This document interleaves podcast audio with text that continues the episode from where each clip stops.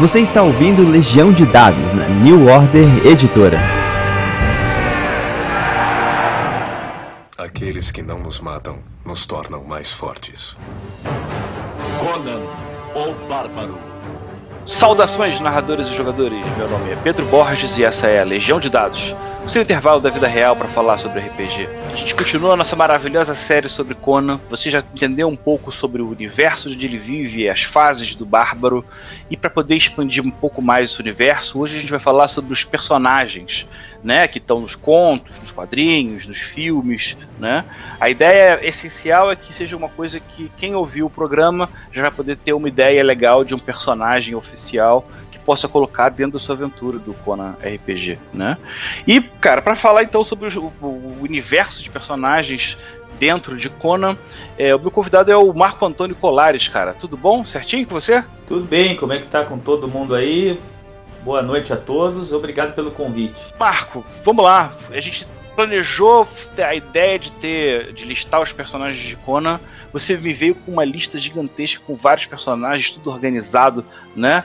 É, é, como é que funciona a sua pesquisa? Você senta e pega as referências é, é, é por trabalhos e por internet? Como é que funciona? Não, é. Eu, eu, a gente sabe que o Conan tem é, os contos originais, os pastiches, que são os contos de outros autores, as HQs e os filmes. Então, a partir daí, eu comecei então a separar os nomes que eu lembrava e também fui fiz uma pesquisa no Google, né? Tu me ajudou bastante com uma lista também que passou, a gente organizou juntos e fomos pegando alguns personagens que apareceram nessas mídias do Conan.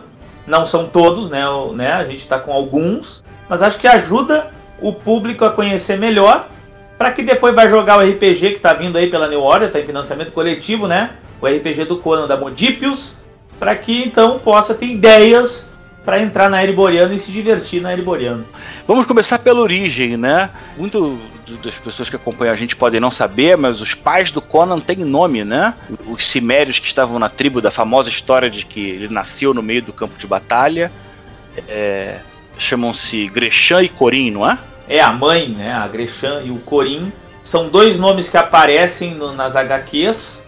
O Howard não, não, não chega a nomear os pais, mas vão aparecendo é, em cartas. Ele menciona né, os dois pais, né? O pai dele, um ferreiro, a mãe, uma ciméria é, muito parecida até com a personagem do filme Conan the Barbarian de 82. É. É, inclusive, ela dá a luz, segundo o Howard ele mencionou em cartas, né? Ela dá a luz a Conan em meio a uma batalha. Os Vanires invadem ali a tribo. Os Cimérios estão ali dando porrada nos Vanires, se defendendo, atacando. E quando vê, veio o Conan ao mundo, né? Ele até comenta isso num conto. Então é, vamos dizer assim, é a origem do Conan a partir dessas duas figuras, né? Um ferreiro e uma, e uma mulher muito forte, muito altiva. Um, um, quadrinho, uma das capas mais famosas do Conan é justamente isso. É só um neném sendo erguido por dois braços, que você não consegue nem ver de quem, mas o braço está ensanguentado e o fundo você vê que tem uma batalha, um corpus, alguma coisa assim. Uma obra é... nascido no campo de batalha do famoso argumentista que nós entrevistamos no nosso blog por escrito, vai sair agora, o Kurt Busiek, Pô, é um cara que fez muita coisa, né? De origem, acho que a gente só tem realmente esses pais, ele não tem um vínculo mais forte, porque todos os bons fãs de Conan sabem que ele foi escravizado e foi imediatamente jogado para uma vida mais cruel, né? Mas ele encontrou uma boa quantidade de aliados pelo caminho, né? E acho que a gente, a gente resolveu aqui separar mais ou menos em grupos os personagens. A gente primeiro vai falar sobre os aliados do Conan, a gente vai falar sobre as mulheres do Conan, mulheres fortes, mulheres que têm uma representatividade que hoje em dia tem um espaço que é muito legal de poder aproveitar, mesmo sendo material escrito há muito tempo. Você tem os contratantes, é, os inimigos e finalmente a família do Conan Rei, né? É, e os aliados durante o reinado dele. Né? É, nossa, vamos lá. Essa, essa é uma jornada longa que nós estamos convidando você a participar a partir de agora. Vamos lá, da nossa lista a gente começa com o Fafnir. A única coisa que eu lembro melhor é que ele era um, um bárbaro vanir ruivo, né? Era, era. O Fafnir, que é um nome nórdico, né? Um nome da mitologia, né? Um dragão, né? É um anão que vira um monstro, que vira um dragão. Um anão que vira um monstro. É, é legal isso, a mitologia nórdica, clássica, né? o Fafnir, ele, ele é um personagem dos quadrinhos, né? Ele aparece em duas sagas dos quadrinhos do Roy Thomas, lá no Conan de Barbari, Os Deuses de Balsagor e depois O Cerco de Makalet. Fantásticas aquele momento. Ele inicialmente ele é inimigo de Conan, depois ele se torna um dos melhores amigos de Conan na, nos quadrinhos, né? Ele que é baseado num personagem do Howard chamado Ateustani, que era dos contos, de um conto chamado Deuses de Balsagor. O que, que o Roy Thomas fez? O Roy Thomas transformou esse conto numa história em quadrinho e colocou para o universo do Conan, porque ele nem era do Conan, era de outro personagem. Mas o que, que eu posso dizer do Fafnir? Bárbaro, beberrão, brabo, mas ao mesmo tempo fiel a Conan, né? Uma amizade muito forte, um elo muito forte que eles vão fazer ao longo das narrativas. Né? Salvo Conan várias vezes e vice-versa. Ele, ele tem um cerco de malaquete, que tem um ponto alto, né, na amizade entre os dois, que se eu não me engano o Fafnir perde um braço, né? Exato, exato. Depois é, é dado como morto, depois volta. Olha, tem tanta história que o Fafnir volta que o cara nunca sabe né, se ele morreu mesmo ou não. Legal. Mas nessa história ele perde o braço, né? Que é uma história em um cerco a uma cidade que raptou o deus vivo de Turan, o Tarim vivo. E aí o Fafnir e o Conan se juntam à expedição do rei, do monarca de Turan, depois vira inimigo deles, mas eles se juntam para tentar resgatar esse esse deus vivo, vamos dizer assim. E uma surpresa muito legal no final da história. Quem quiser já ter uma referência de um personagem grandão, fortão, com uma referência nórdica, é, é, pode explorar o Fafnir, que é bem interessante.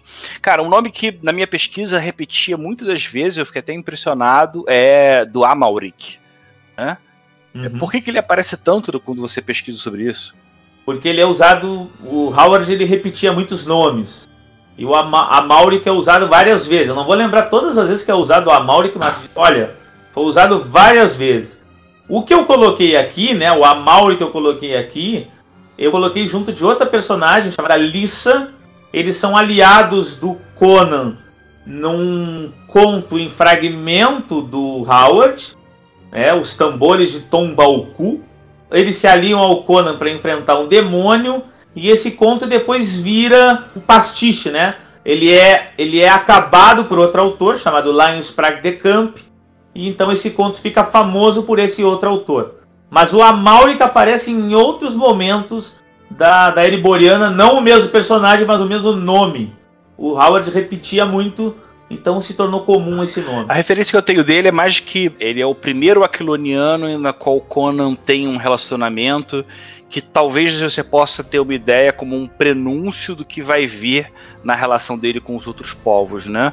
Porque por mais assim, que o, o Conan tivesse enfrentado oponentes aquilonianos, de modo geral, ele é um reino que tem, vamos falar assim, uma certa honra, um certo renome, e, e acaba sendo alvo de menos interações como antagonista do, do, do, Conan, né? Exato. Tanto é que Conan se torna depois rei do reino, né? Eu, é. Esse Amauri que tu tá falando, que é um dos primeiros contatos, é esse que eu coloquei. É uma das primeiras Legal. histórias do Conan, né? Conan naquela fase ladrão, lembra que a gente falou da na última? Uhum. Então o Conan tá início de carreira quando ele conhece esse Amauri. Cara, esse aí na pesquisa foi o que mais o que mais apareceu.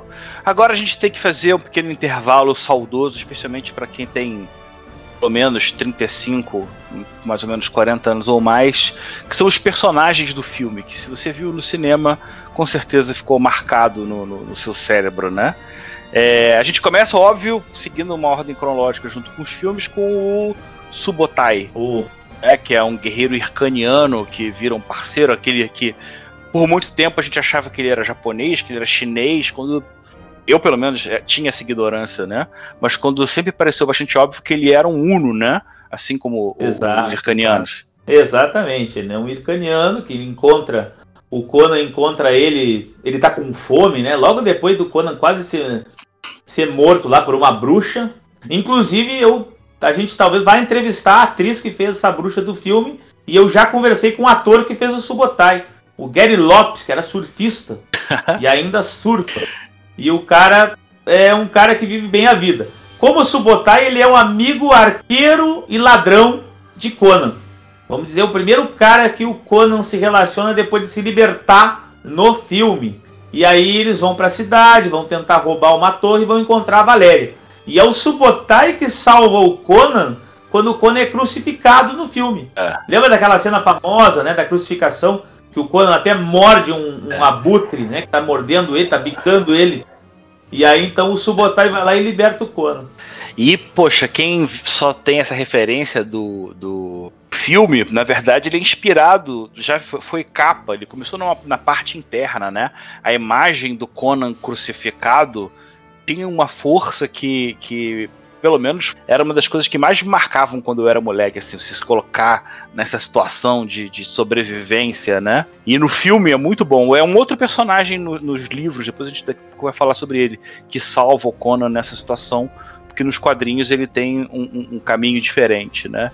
Mas o Subotai realmente ele é o cara que mais conhece sobre o Conan, né? Quando a Valéria morre e o feiticeiro estranha, né? Porque que o Conan não, não mostra nenhum lamento. Aí o Subotai chora pelo Conan, né? Ele não chora, é Conan, eu choro por ele. Sensacional.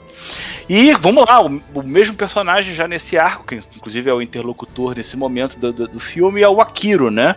É um personagem mago do, do, do- do Conan. Ele, na verdade, ele tá na voz do primeiro filme e vira personagem. Não, não. Ele é a voz, ele é o narrador no primeiro e ele, e ele é narrador e personagem no primeiro e ele é personagem no segundo. No segundo não tem a narração dele. O primeiro tem como historiador, né? Ele começa a narrar o filme, né? É, é. Ele fala lá, Crônicas da Nemédia, né? Ele fala do, do passado, que ele é o historiador de Conan. Quando todo mundo ouviu a trilha sonora do Conan e ouve aquela voz do velho falando antes dos tambores, né? Encherem o seu ouvido. exato.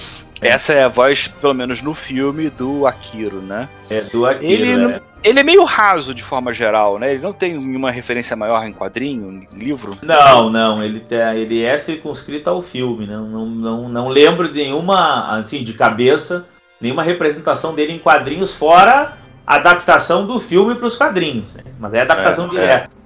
É, O interessante é que era para o Arnold fazer a narração do filme do Conan, mas o, o inglês do Arnold era muito, né, era austríaco, era muito carregado, aí decidiram colocar o Mago como narrador universal ali. E na época se via o personagem perfeito, o Conan, porque ele tem poucas palavras e essa questão do, do sotaque, né, para os americanos é poderia soar risível, né? Mas cara, a minha lembrança do Akiro que eu mais gosto é que ele tinha dois braceletes de metal. E ele ficava fazendo uns gestos, ficava batendo um no outro, e ficava ecoando, né? Ah, Poxa, ele tem uma referência visual que e a voz dele, a interpretação, são muito marcantes, né? Muito marcante. Tem até uma, tem uma luta dele com outro feiticeiro no segundo filme. É uma luta mental, assim. Parece uma luta de dois Jedi. É dois Jedi tentando fechar e abrir uma porta pesada, assim. Mas enfim, é, é, é forte essa cena, é bacana, eu acho. Vamos entrar um pouco já no- nas histórias originais, né? A minha história preferida, eu já falo sempre, chama-se A Torre do Elefante. E acho que ele começa com um personagem que é o Taurus da Nemédia, né? É um dos que Conan encontra quando ele tá tentando entrar ali na torre do elefante para pegar o que ele acha que é uma joia, né? Tem a joia, o cora- o coração do elefante, né? Ele tá atrás da joia, a joia tá na torre. Quando ele entra no jardim ali, ele se depara com quatro leões e se depara com um ladrão que tá tentando roubar a torre ao mesmo tempo, que é o Taurus da Nemédia. Só que o ladrão sobe com ele, faz amizade ali com ele, né? Uma aliança. Só que tenta enganar o Conan lá em cima da torre. Aí ele tenta roubar a joia, entra numa sala, numa câmara muito grande, na, na, na- na- na parte alta da torre. E aí uma aranha gigante vai lá e mata o Taurus e o Conan mata a aranha. O Taurus tem uma participação bem curta, assim, né? É, mas eu acho que é importante, na minha opinião, na construção da história do Conan, é porque depois ele tem um, se encontra numa situação praticamente idêntica com a Valéria. Exato. E ainda assim o Conan confia e pelo menos tem o senso de camaradagem entre os ladrões. Que mesmo que ele já tendo acontecido e ele tendo sido traído pelo cara que quis passar a perna dele, se mantém respeitoso a essa camaradagem, né? É, a Valéria no filme, ela tá aqui no lugar do Taurus, né? Porque ela encontra. A, a cena dele se encontrando ali no filme, na torre, É muito parecida, fora ali o jardim que tem os leões, que não tem no filme. É, é, é, é uma reedição, né? É, é, exatamente, exatamente. Tu fez uma, uma associação perfeita. Cara, ladrões, então, se você precisa de um bom ladrão como referência oficial, Taurus da Nemédia é o seu nome. Ah, ele, o Cara- Taurus ele aparece na Torre do Elefante, né, um dos contos mais famosos do Robert Howard, em que o Conan tá entrando na torre para encontrar né, a joia que ele tá indo roubar, né, o coração do, do elefante. E aí no jardim tem alguns leões em que o Conan tem que né, enfrentar. E logo depois ele encontra então esse ladrão no jardim, Taurus da Nemédia. Eles fazem uma aliança para subir a torre, sobem até a última parte da torre. E lá na última parte o Taurus engana o Conan, entra numa câmara escura. O Conan fica do lado de fora. E aí o Taurus é morto por uma aranha gigante, né? Envenenado, né? Por uma aranha É, gigante. e aí tem espaço pro Conan poder entrar e aí conseguir ele, né? O tesouro. Exato, ele entra, mata. Já, ele viu como a aranha agiu, já consegue entender como é, É. que foi a aranha, É. como é que é o modus operandi dela, mata ela e encontra depois o mistério da, do conto. né? Na, no- na minha percepção sobre o universo do Conan, o Taurus ele tem uma importância é, é, maior justamente por causa dessa história de explorar a camaradagem entre ladrões. É um, um- um tropo muito comum do Conan, você tá numa operação e você vai roubar alguém, e aí você encontra um outro grupo no meio daquela tensão, e aí se faz uma aliança. E é, na primeira história do Conan, ele ainda é muito novo, cara, ele é traído pelo parceiro dele. O que dá uma força ainda maior quando ele confia, escolhe confiar na Valéria quando ele tá fazendo a invasão que a gente conhece pelos filmes, né?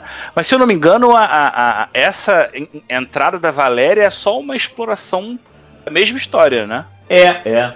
Essa, a- o filme, a Valéria, de certa maneira, representa o Taurus, porque no filme eles estão também subindo numa torre. Mas A no, cena é muito parecida, né? Só que em vez do Taurus é a Valéria. nos, nos contos a, a Valéria ela é- aparece de maneira diferente. Nos contos é uma maneira diferente. Ah, legal. A gente No já- filme é que ela é inserida como uma ladra, tal como o Taurus se torna amante do Conan e, né, e, e guerreira.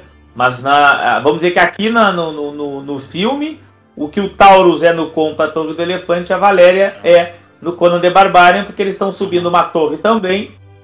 E uma torre, inclusive, que tem a Torre da Serpente, né? Tem o vilão lá, que domina lá o vilão do filme, que é o Tulsadum. Vamos falar dele depois. Mas, cara, a referência de, de um bom ladrão é, é o Taurus da Nemédia? Você tem mais alguma ideia? Tem outro ladrão também que é uma boa referência, é o Chevatas, que vai aparecer pouco, mas é conhecido como um dos melhores ladrões do Oriente, do Centro-Oriente, ali de Shen, da era iboriana, né? Mas ele acaba morrendo porque inventa de invadir a tumba de uma múmia ancestral demoníaca e obviamente que morre por- aí. Mas é, é mencionado como um bom ladrão. Legal. Mas sabe como é que é, né, gente? Ladrões na era iboriana correm muito risco de morrer. Legal. Bem, e de personagens mundanos como os ladrões, né, Taurus e Chevatos, você pode chegar ainda para uma outra doideira, cara. A Torre do Elefante, ele tem um twist que eu não vou ser muito específico, mas ele tem a introdução de um personagem que é uma criatura cósmica, né? Cósmica. É o Yag O Kosha. famoso Yag Kosha, o Homem-Elefante. É o primeiro conto dos ciclos de Conan, do Robert Howard, em que o Robert Howard insere a ideia de Lovecraft, né? os, os horrores cósmicos, as raças alienígenas. Então é um homem-elefante com asas que viaja no espaço. Né? Uma coisa bem Lovecraftiana. Ele chega na Terra, na época antes ainda da Atlântida, da Lemúria, das Ilhas Pictas afundarem. Ele é famoso, ele é reverenciado como um deus, um sábio. Ele tem muitos poderes. E aí chega um momento em que ele é escravizado por um mago poderoso chamado Yara, levado até essa torre. Esse mago começa a sugar a energia vital lá do, do Yaikosha.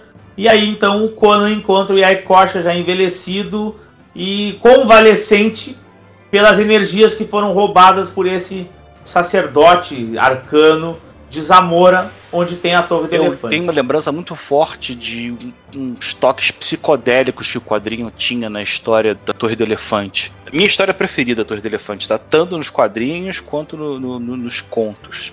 É, aqui, que se for só a tentação para alguém procurar algum tema, eu já sempre sugiro essa história.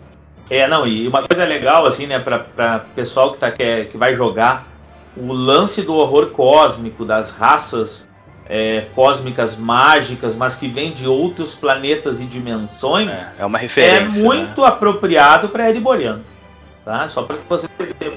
É uma referência, não é? É uma baixa fantasia, como a gente chama, né? Espada e feitiçaria, mas que o enfrentamento a essas ou o encontro desse tipo de criatura, ela pode pode ser uma, um, um- um tema interessante de, de Legal. jogo e de campanha. Em, em suma, prazo, né? o chamado de Cthulhu é um RPG que também pode estar em cima da mesa de um jogo de Conan, porque qualquer criatura dali você Total, pode total, colocar em total, uma das aventuras, né? É, é Exato. E aliás, eles se correspondiam e para o Howard, as criaturas do, do Lovecraft, elas faziam parte da linha temporal e a Ereboriana faz parte desse processo. Não Cthulhu existia legal. Muito bom, no bom. passado da Ereboriana, vamos dizer assim. É, vamos lá, você ainda tem um. Não sei nem pronunciar o nome. Fala aí o nome, é o Suagiris, né? O pessoal de Shen. Ou Geri Vladislav. O Gerb Vladislav, é, ele não é, ele não é Shemita, mas esse é o líder dos Uagires que encontra o Conan crucificado numa história, numa, numa narrativa, num conto chamado Uma Bruxa Nascerá, mas que dos quadrinhos no Brasil é chamado de A Maldição da Lua Crescente. É uma das cenas mais interessantes de Conan, porque o Eugênio Vladislav encontra o Conan crucificado, e aí o Eugênio chega assim e diz assim: Conan, ele já conhece o Conan, né? Você aí crucificado, você quer viver, bárbaro? Aí o Conan crucificado responde: Só um idiota perguntaria isso. O Conan é muito bom, né, cara? Pô, sensacional. O cara crucificado, aí o cara solta ele, ele se torna Zuagir e depois derruba o Eugênio Vladislav do Juazir e se torna líder do Juazir. É o Conan. mesmo. Então, cara, pra quem só dava o crédito ao Subotai por ter salvo o Conan da- do seu maior calvário, saiba que nos livros, então, foi o Giri Vladislav que salvou o Cimério, né? Eles ficaram aliados por um tempo, aí depois o Eugênio tenta enganar o Conan, o Conan vai lá se livra dele Aham. e se torna líder dos Uadires, que são um bando xemita muito poderoso, muito influente, que saqueia o comércio na Estrada dos Reis, na região de Shen. E o Conan vai se tornar então um dos maiores líderes dos Uadires. Quase sempre tem um personagem que quer passar a perna no Conan e acaba se dando mal, né? É, mas aqui a- a- tu vai falar de um agora que é o contrário. É o Conan que vai passar a perna nele e ele, ele tá ali, no- entre aspas, inocente na situação. Fala mais então sobre o Zaporavo. é o Zaporavo. Bom, o Conan, ele começa a aventura, o Poço Macabro, subindo no navio do Zaporavo. O Zaporavo tá lá no navio, ele tem uma, uma sequestrada lá, a Sancha, né, uma, uma moça lá, a filha de um duque de Cordava. O Zaporavo tá lá no navio dele, quando ele aparece o Conan nadando, sobe no navio e o Conan pede para entrar na tripulação pirata. O Zaporavo, então, é um, é um pirata zíngaro das Ilhas Barachas, aonde tem as, os piratas do mundo de Conan, né? Então o Conan entra no navio já para enfrentar o Zaporava em algum momento, segundo a lei dos, dos guerreiros livres, e se tornar o líder pirata do navio. E ele obviamente que consegue, porque o Conan sempre consegue o que quer. Mas esse aí, des- dessa vez, ele tava na dele, o Conan que foi, foi, foi pra cima, né? É o Conan que foi pra cima. Ele tava ali na dele, tava atrás de um tesouro e tal. O Conan foi pra cima, ganhou a tripulação, conquistou a tripulação e chamou ele pra um duelo numa ilha. Ele dá ali pau lá no Zaporavo e se torna o líder Então, pirata se do, você do precisa navio. de um capitão pirata em Conan e quer pegar alguma coisa que seja oficial, você pode não só pegar o Zaporavo, como você pode pegar o Zarono também, né? Que é um outro pirata zíngaro. Outro pirata zíngaro. Esse também tenta enganar o Conan e é uma das aventuras mais inteligentes do Conan, né? O Estranho Negro. É uma aventura que tem sobrenatural, pictos e piratas. Zarona é um zíngaro, ele tá num local tentando encontrar um tesouro chamado Tesouro de Trânicos, que é um pirata lendário da Ereboriana, que encontrou um tesouro e entrou numa maldição. O Conan conhece o local, então vai, entre aspas, ajudar o Zarono e outros personagens desse conto a encontrar o tesouro. Só que os Pictos atacam, eles brigam entre si. Obviamente, no final, sai o Conan vivo da história. Outro padrão. Outro padrão. É, é, você tem também grupos né, de personagens. É, você tem os Afgulis, né? Que são os guerreiros de um, de um país que o Conan lidera.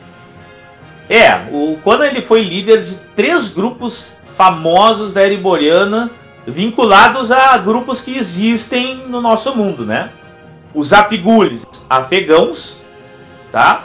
Os Zuagiris, os povos beduínos do deserto da Península Arábica, e os Cossacks, cossacos. O Conan foi líder desses grupos mercenários. Os Afigulis é de um local, de um, entre aspas, reino, chamado Afigulistão, e que Conan não é líder do país, né, não é líder do reino, mas é líder do grupo montanhês selvagem daquela região. Eles atacam comerciantes para pilhar, roubar. Porque Conan, como um bárbaro, ele mata, pilha e rouba.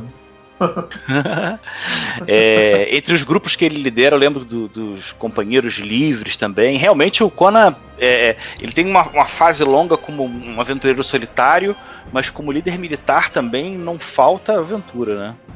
É, se tu juntar todos os grupos, Afigules, Cossacks, Zuagires, é, piratas, esses grupos que não estão vinculados a um reino, às vezes se autoproclamam companheiros livres, né?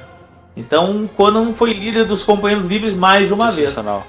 Para quem quer explorar o universo do Conan, se você está longe das grandes civilizações ou dos lugares mais é, politicamente importantes, é, explorar a ideia das companhias de mercenários é sempre uma referência legal se você quer fazer uma coisa mais grandiosa, né? É, eu acho. E também aventuras assim, mas também pode fazer por aí aventuras geopolíticas, né? É, é. Para fazer muita coisa assim com os grupos fazendo parte. Quer ver um exemplo? Tem uma aventura do Conan em Vendia que a rainha pede ajuda pro Conan e pros Afigules contra feiticeiros que mataram o rei. E Conan faz um acordo com ela em algum momento. Ou seja, dá para fazer muita coisa usando a inteligência além das, das armas e das espadas. Das espadas, não as armas, das espadas. Muito bom.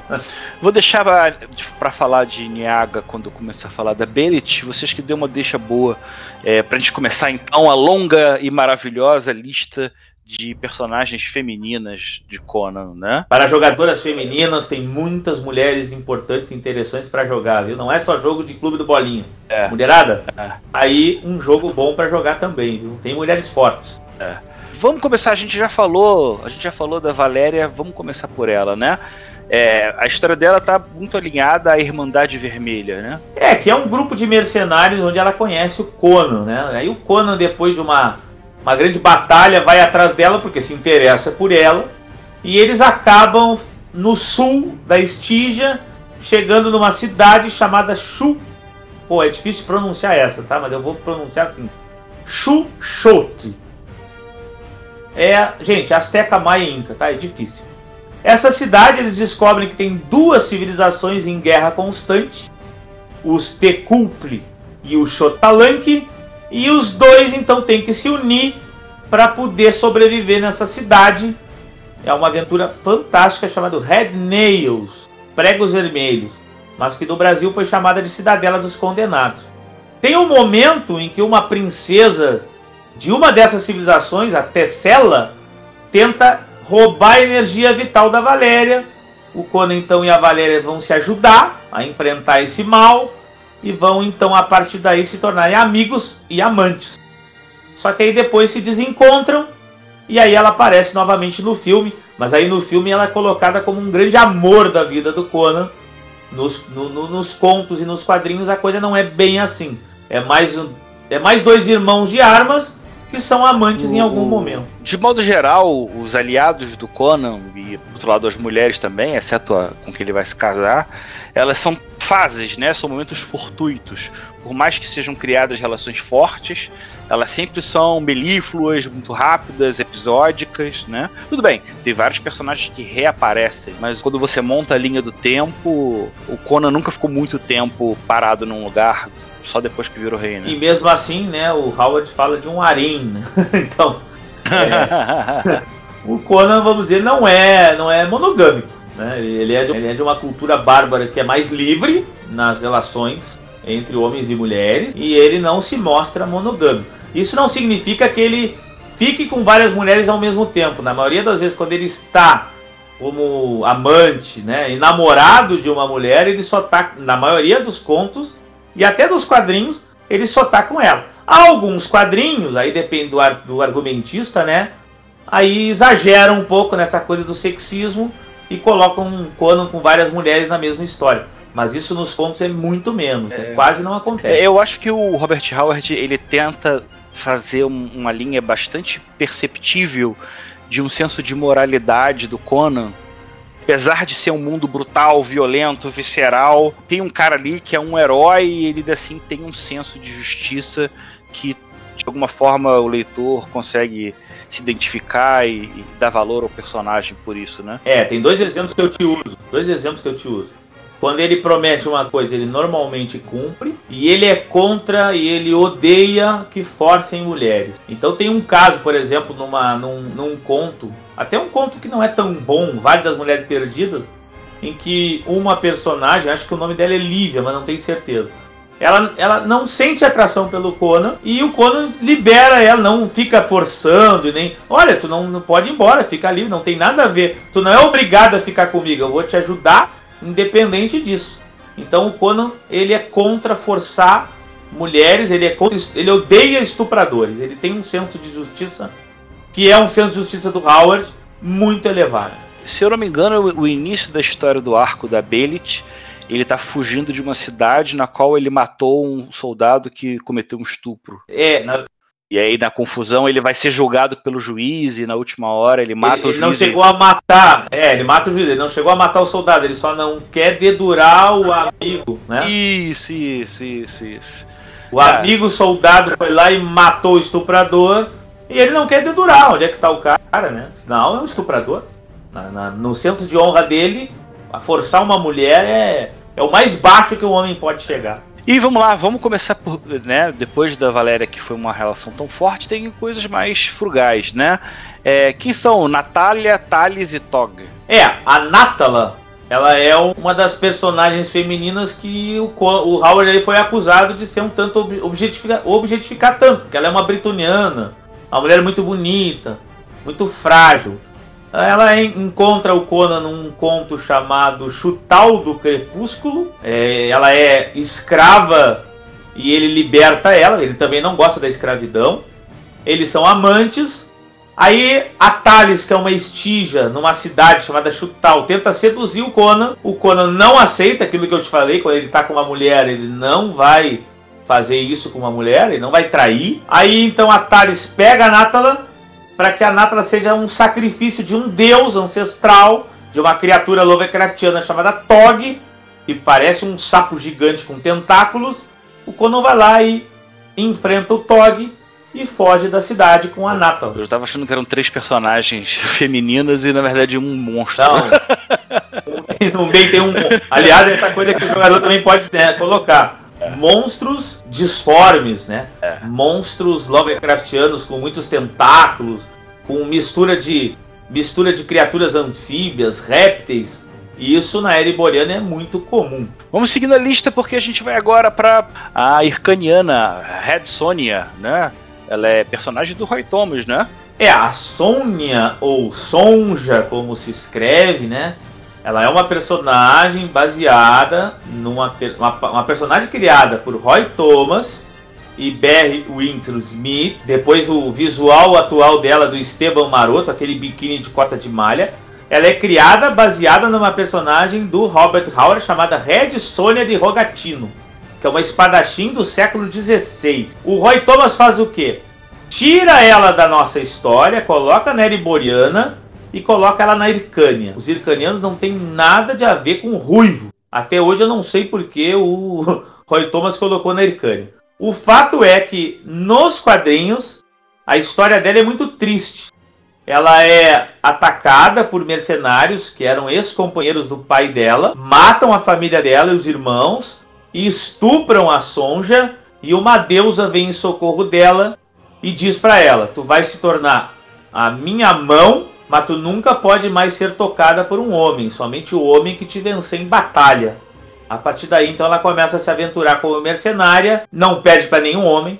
Ela é uma guerreira exímia e nem o Conan consegue vencê-la em batalha. Ele tenta, mas não consegue. Ela aparece na, na aventura O Cerco de Makalet e aparece em muitas outras aventuras de Conan É. e depois em aventuras E, cara, solos, né? Quem nunca viu o filme Guerreiros de Fogo de, de 85, né?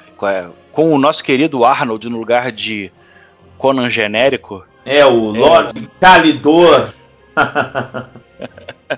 é um filmaço também que explora também essa ideia de que ela não pode. Ela, ela será invencível enquanto ela não se entregar a um homem.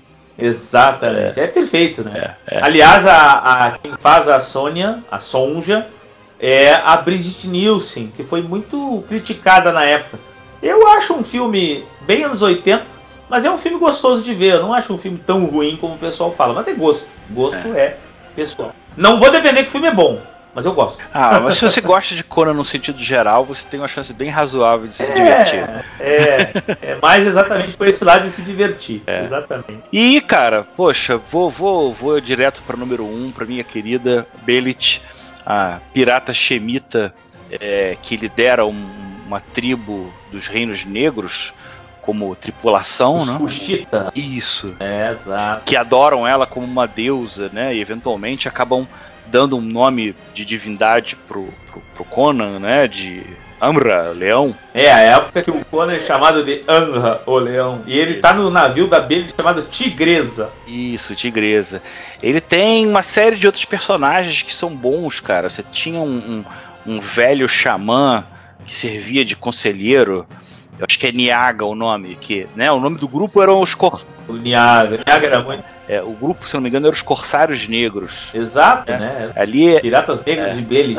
A rainha da Costa Negra. O, Conan ele tem dois períodos di- distintos da história dele em que ele se envolve mais no mar, né? O período pirata dele é, na verdade, um período posterior, quando ele já começa querendo mandar em navio, é porque ele já tem a experiência justamente desse período da, da, da Rainha da Costa Negra. Por si só, eu já faria um jogo com a Belit e cada. sem o Conan e só com a tripulação, com aqueles guerreiros iradíssimos, sacou? Isso por si só já dá. Ah, seria show. não é? Seria show. Você consegue imaginar um milhão de aventuras. Porque eu acho que até mais do que a Sônia, a Belit ela tem um, um protagonismo em que em determinados momentos, até nas histórias do Conan, ele meio que segue ela porque ela é, é- é sinistra mesmo, né? É, o, o a Belit no conto é só um. Ela morre no final do conto e, e é um conto até pequeno, mas muito bom. A Rainha da Costa Negra. É um conto em que o Conan conhece a Belit e se passa um tempo com ela no mar. Só que o Howard não diz o que acontece, diz que ele fica com ela no mar uns 3, 4 anos, né? Se aventurando, pilhando, né? Aquela coisa de aventura de pirata. O Roy Thomas pega essa ideia e entre 75 e 79, no Conan the Barbarian, o Roy Thomas faz várias aventuras de Conan ao lado de Belit, ao lado de Niaga, o xamã, e ao lado da tripulação. E aí no Brasil é publicada essa obra na Espada Selvagem de Conan. Eu não vou lembrar agora direito as edições especificamente, se eu não me engano, entre 41 e 57. E ali, cara, tem muitas aventuras de Conan com Belit, ele encontrando o, o Anra original, que depois o Conan luta contra ele ganha o nome. Ele se aventurando com a Belit, enfrentando vários antagonistas. É, eu acho que dá pra fazer, como tu falou, acho que dá pra fazer uma, uma, uma campanha, ou parte de uma campanha pirata na Costa Negra, com muita coisa vinculada a mundo sobrenatural. Ela, por exemplo, é morta por um macaco alado. São criaturas muito comuns na Ereboriana, né? Raças antigas simiescas com asas ou com muita força. Então dá pra colocar isso legal numa Poxa, aventura de muito Conan. bom. Isparana. É uma guerreira zamboula, né? Mas ela é só dos quadrinhos. É uma guerreira só dos quadrinhos. A Esparana, ela aparece numa saga longa, uma saga famosa dos quadrinhos, de um cara que era muito bom argumentista. É considerado o segundo melhor argumentista depois de Roy Thomas. O James ou Jim Olsen, ou Onsley. Onsley. A Esparana, ela aparece na saga do Devorador de Almas. Ela se apaixona por um demônio em forma humana. E esse demônio acaba sendo muito importante na vida do, do, do Conan. Depois vamos falar dele, né? A gente tem uma parte dos antagonistas. Mas a Esparana luta ao lado de Conan contra esse lado demoníaco do seu amado, que ele, como humano, é chamado de Acheron. Né? Ele assume a, a forma humana chamado de Acheron. A Esparana é uma guerreira de Zamboula, de uma cidade xemita. Ela é uma guerreira muito competente e que Conan se torna líder dos companheiros livres que ela participa. E depois nessa saga, ela tem que lutar ao lado de Conan contra o lado demoníaco, amor da vida dela, que é o Acheron, que na verdade é o devorador de almas, Poxa, que vamos falar dele bom. depois. Cara, eu acho que a gente está num nível alto aqui. É, vamos parar. É, é, a gente vai separar esse programa em duas partes porque são muitos personagens, é muita coisa. Vamos lá, Colares, tem alguma palavrinha, alguma divulgação? O que, você está fazendo atualmente? Continuo, gente, com o nosso canal, né? o canal do Fórum Conan Bárbaro, nossa página de mesmo nome. Continuo publicando no blog constantemente. A nossa revista semanal, a gente tem uma revista semanal sobre fantasia, a, a Semana Selvagem de Conan o Bárbaro, então tem muita coisa lá, toda semana gratuito no blog para baixar. E tô também fazendo uma outra revista online, que é uma revista de conto do Robert Howard. Estamos traduzindo, fazendo resenhas, trazendo ilustrações para essa revista gratuita também no blog conanbarbaro.com, gratuito para todo mundo. E tô também em vários projetos, quadrinhos, de espada e feitiçaria, contos, muita coisa para fazer aí no ano 2021. Legal, muito bom. Gente, muito obrigado que acompanhou até agora o programa. Tá sendo maravilhoso essa série de programas. Dá uma conferida lá no Catarse. Tem Pugmire agora em dezembro. É isso aí. Um abraço. Tchau. Você ouviu Legião de Dados na New Order Editora. Esse programa foi gravado e editado por Barcelos Taverneiro, diretamente da Taverna do Arcano.